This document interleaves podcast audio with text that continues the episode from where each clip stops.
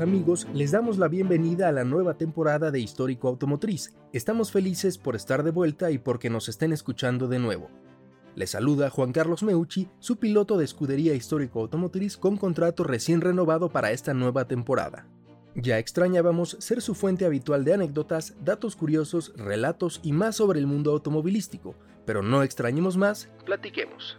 Hoy hablaremos de una marca cuyo peso en la industria y en los sueños de los amantes de los automóviles es enorme.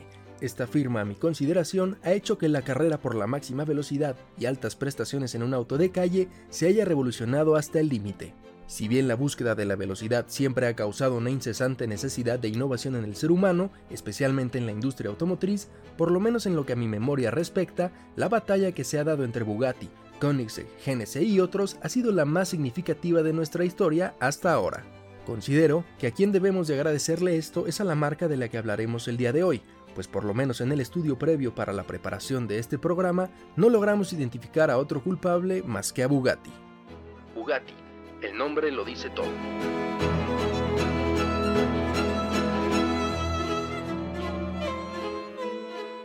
Y algunos se preguntarán, ¿y por qué Bugatti? ¿Por qué no McLaren, Jaguar, Mercedes-Benz o alguna otra de las marcas que también han producido los bólidos que han ocupado los récords de auto de calle más veloz por algún plazo, ya sea largo o corto? Bueno, pues como mencionamos anteriormente, considero que Bugatti es este catalizador en la actual carrera por la velocidad. Ahora, ciertamente Bugatti hoy en día es famosa y mundialmente conocida por la velocidad, lujo y precio del Veyron o Chiron principalmente, pero con igual importancia se debe conocer su origen, su historia. Bugatti es una marca rica en pasado, a comparación de muchos de sus actuales contrincantes, pues por ejemplo Koenigsegg y GN6 son millennials, Bugatti es interbellum, que no se sabían esa, y bueno, seguramente menos conocen actualmente a un integrante de esta generación. Por hacer una comparación futbolística, Bugatti es un equipo como el Real Madrid con muchísima tradición, GN6 hasta cierto punto es como el Paris Saint Germain o el Manchester City, relevantes hasta ahora. Pero tampoco consideramos que lo anterior sea algo malo, todo lo contrario, por algo Koenigsegg y GN6 son tan relevantes en tan poco tiempo. Lo que hacen lo hacen extremadamente bien. Ello simplemente destaca que una marca como Bugatti nos da mucho más de qué hablar y apreciar sobre lo que fue, es y será.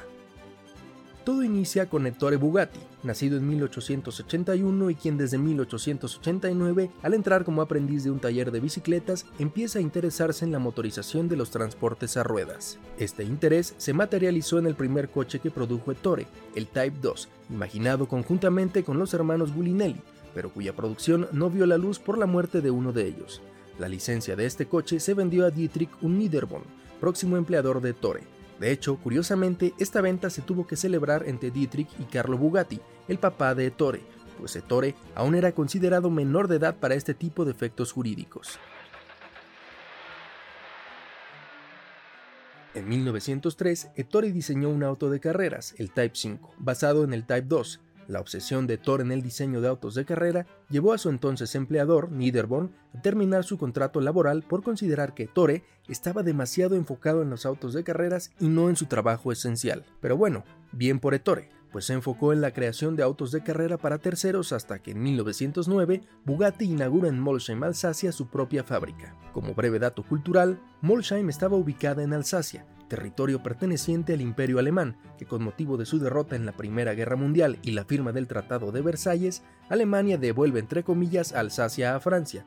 Y lo digo así, pues antes de la Guerra Franco-Prusiana de 1870, Alsacia pertenecía a Francia. En fin, en 1910 se produce el primer auto de Bugatti, el Type 10, un pequeño 4 cilindros de 1.3 litros. Este modelo se produjo hasta 1914 y es un pequeño auto que logró un segundo lugar en el Gran Premio francés de 1911.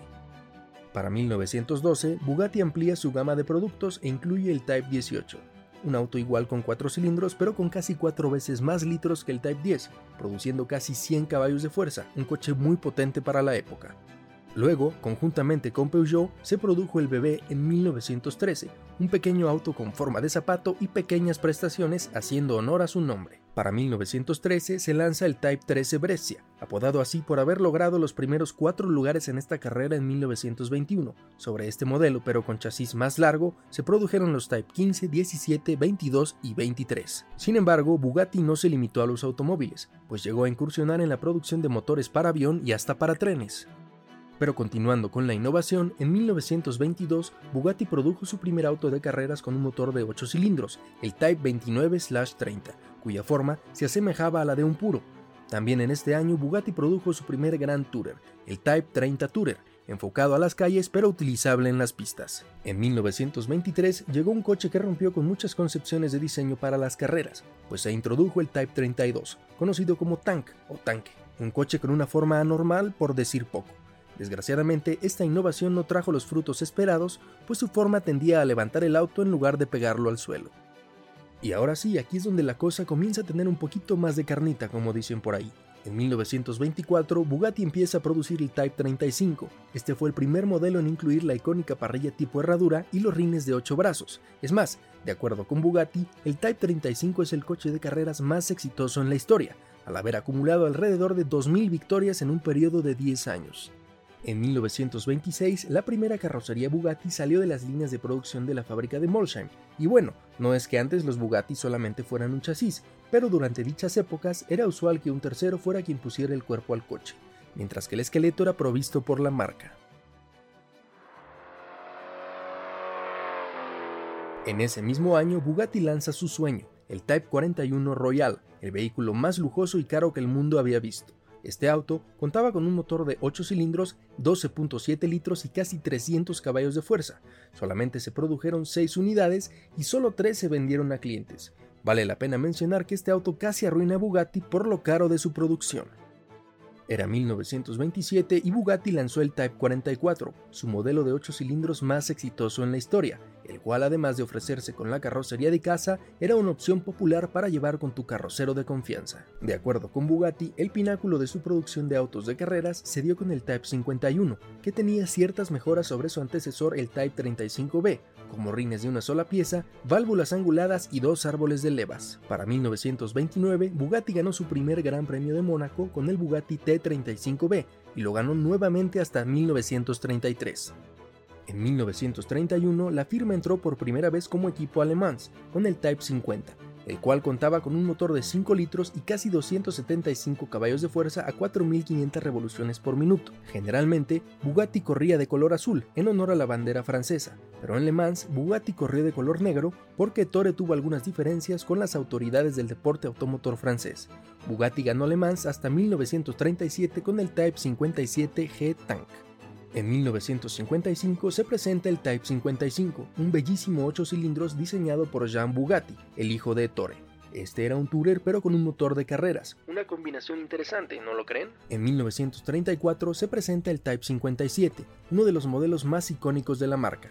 De fábrica se ofrecían cinco distintos tipos de carrocería, el Galibier, Stelvio, Ventú, Aravis y Atalante, en honor a los pases de los Alpes. Basado en este modelo, pero con un motor un poco más potente, se presentó el icónico 57S Atlantic, uno de los vehículos más imponentes que han pisado la Tierra.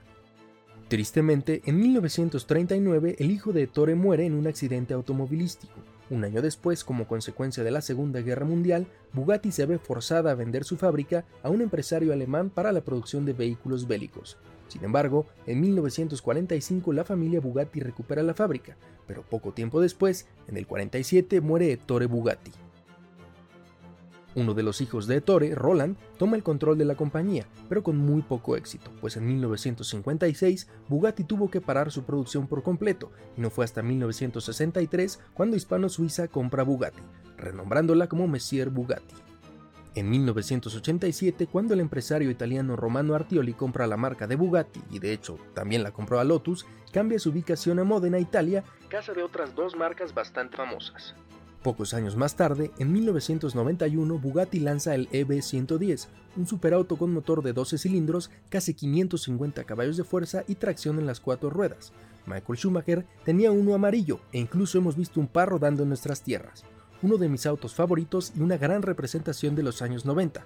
Este auto mantenía, aunque de manera muy pequeña, la parrilla de herradura así como los rines de 8 brazos. Sin embargo, la historia de Bugatti italiana duró muy poco tiempo, pues en 1995 la firma cierra sus puertas. Romano Artioli se quejaba de un complot por parte de sus rivales, pues supuestamente prohibían a los proveedores trabajar con él.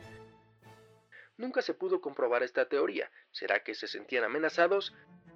Finalmente, en 1998, Bugatti pasa a las manos de su actual dueño, Grupo Volkswagen, quien entre el 98 y el 99 empezó a presentar prototipos, pero ciertamente el prototipo más importante llegó en el año 2000, pues aquí fue cuando vimos al EV16-4 Veyron, nombrado así por Pierre Veyron, un piloto francés. Antes de entrar al tema del Veyron, debemos hacer la siguiente nota, y de verdad, perdónenme por esto, pero no vamos a meternos al fondo en la historia del Veyron porque este auto, por lo que es y por lo que representa, además de por su pura esencia, es digno de un programa individual y 100% enfocado. Los mitos, récords e historias son vastísimos. En el 2001, Bugatti decide iniciar con la producción del icónico Veyron con la legendaria cifra de 1000 caballos de fuerza y un impresionante W16 de 8 litros. En 2005 se inaugura en Molsheim, Francia, su lugar de nacimiento, la nueva fábrica de Bugatti y se inicia con la producción del bólido. Más de una década después se presenta el Chiron, hasta entonces el modelo de Bugatti más poderoso, rápido y lujoso que la marca había producido sucesor directo del Veyron, continuó con la esencia de casa y entregaba velocidades increíbles en un paquete lleno de lujo y sofisticación. Basado en él, se produjeron autos como el Divo, la Voiture Noire, en honor al Atlantic 57, y el 110 en honor al EV 110. Luego, en 2019, el Chiron Super Sports 300 Plus rompió la barrera de las 300 millas por hora, algo así como 480 km por hora, convirtiéndose en uno de los automóviles de calle más capaces de la historia. Finalmente, en 2021 se anunció la nueva etapa de la vida de Bugatti, una unión entre Bugatti y Rimac, firma de origen croata enfocada al desarrollo de vehículos deportivos eléctricos. Veamos qué trae esta nueva etapa. Sin más, nosotros nos vamos con la promesa de traerles un programa especial y abundante sobre el Veyron, Gracias por acompañarnos en el inicio de esta segunda temporada. Esperamos que hayan disfrutado de esta interesantísima historia y los invitamos a que si ese fue el caso compartan este y los demás episodios con su familia y amigos. No olviden seguirnos en Instagram y TikTok para enterarse de todas las novedades del podcast, datos curiosos e incluso segmentos animados y clips de lo que acaban de escuchar. Hasta la próxima.